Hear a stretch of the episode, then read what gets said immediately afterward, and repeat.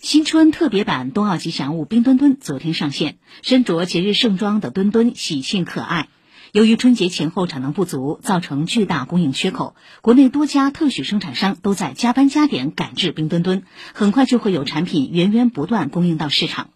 正版冰墩墩抢购不到，而在电商平台上打着冰墩墩雪融融旗号的产品已经开始出现。江苏省消保委宣传部徐悦指出。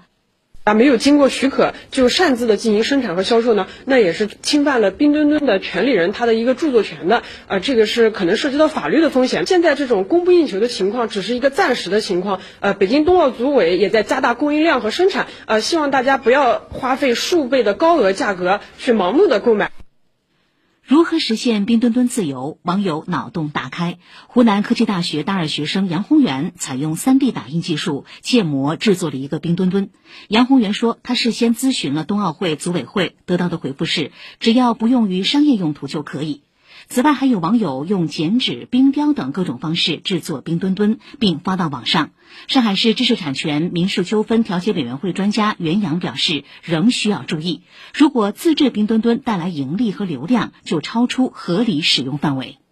对于网友个人来讲，他不大可能以商业为目的来使用冰墩墩。冰墩墩，他主要还是这个自己以这个个人学习研究。或者这种欣赏的方式来使用冰墩墩，你比如说自己做一个 3D 打印啊，或者说做一个剪纸啊等等，这个呢都是合法的。有争议的地方可能就是在于说，哎，我虽然是个人学习研究或者欣赏，但是我呢可能把它放在网上，这个呃引起很大的这个传播的效应，甚至说呢有人因为我这个行为对我进行打赏，或者说我做的特别的精彩，那么有人可能说这个我要买它，那么大家就注意了。有可能带来这个盈利或者流量，实际上就已经超出了这个合理使用的这个范围。据了解，北京冬奥会特许商品将至少持续销售到六月底，广大网友不必心急于一时。